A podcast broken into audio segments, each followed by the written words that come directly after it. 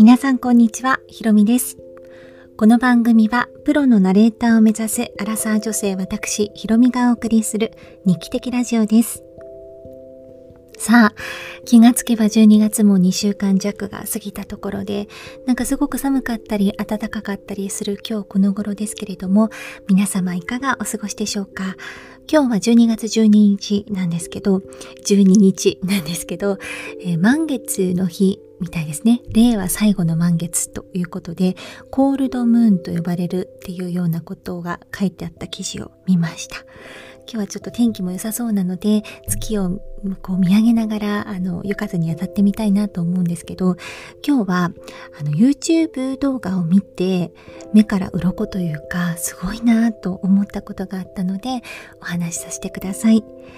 皆さんは、丸い抱っこ、という言葉を聞いたことがありますか？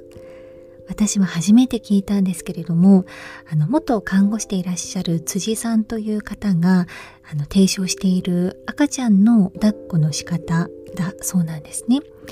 で私今妊娠9ヶ月目に入りましていよいよお腹が重たくなってきたんですけどあのー子供に関する動画っていうのをちょこちょこ見るようになりました一生懸命こう勉強してるっていう感じではないんですけどどうしてもなんか気になってしまって本だったり記事だったりあの動画だったりって見てくる見るんですけど関連動画に出てきたんですね。でそれをちょっとポチッと、うん見ましたらその子供のこう抱っこのコツとポイントっていうのをレクチャーしてる動画が出てきました。で本当にすごいなと思ったのがあのもう辻先生は赤ちゃんの泣き声を聞いただけでこれはおっぱいじゃないこれはお母さんに甘えたいだけだとかすぐわかるみたいなんですよ動画を見ていると。であの一番最初におっしゃっていたのがとにかくケツの穴を閉めろっていうことを言ってました。要はお母さんの姿勢がきちっとしていないと赤ちゃんが不安になるみたいなんですよね。でこうお尻の穴をキュッと締めてでキュッて締めてって言っても締められてる人ってほとんどいないと言っていてあのお尻の穴に割り箸を刺して 30秒キープできるかみたいなことをやりなさいと言われてあの今日ちょっと私トライしてみようと思うんですけど産んだ後って骨盤がこう歪んでしまったりとか体力的にもしんどかったりとかで本当にあのお母さんって大変な体の状況になると思うんですけどそれでもやっぱり姿勢が第一だよというようなことを最初におっしゃっていたんですよね。でその上で手首で赤ちゃんのお尻を支えるのではなくって手首使わなくてもあの抱っこできる方法があるということで動画ではレクチャーをされてました。であの何でもこう姿勢なんだなっていうのはナレーションも全く一緒でして多分日常生活何でもそうだと思うんですけど何かこう体にガタが来るとか長時間ずっと喋っていられないとかうーん、まあ、体力が持たないとか疲れやすいとかって結局体幹があのきちっとしていないからじゃないかなと思うんですね。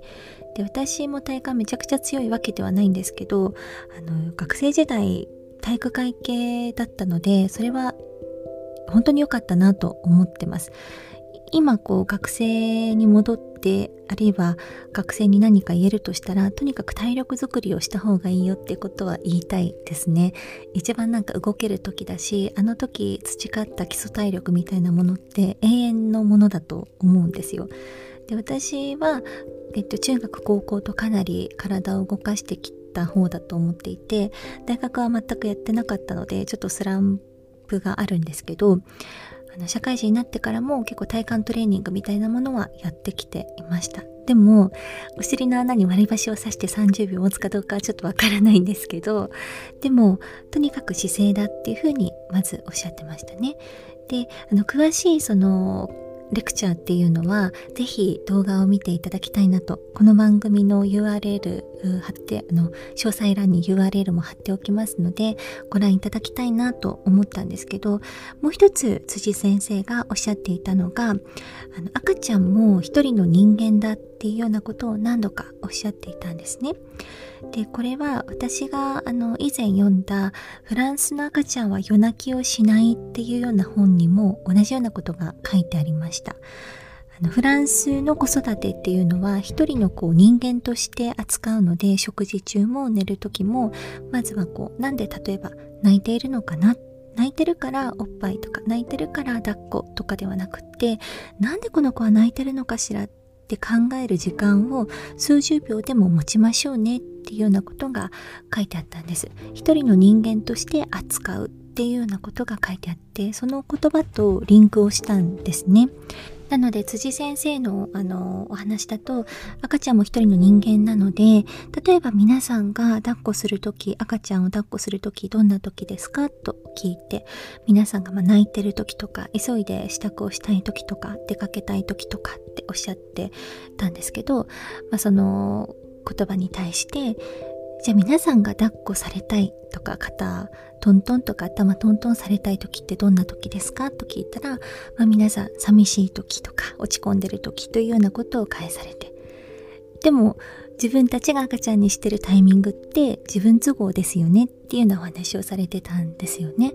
でなんで泣いてるのかなって一人の人間として考えてみたらだんだん分かってくるものですともおっしゃっていました。赤ちゃんだから何もわからないじゃなくって赤ちゃんも一人の人間なんだからわかるはずだと思ってコミュニケーションを取ろうとすることが大事なんだよっていうようなことをおっしゃっていました。で私があの昔読んだ本ともかなりリンクをして胸にストーンとこう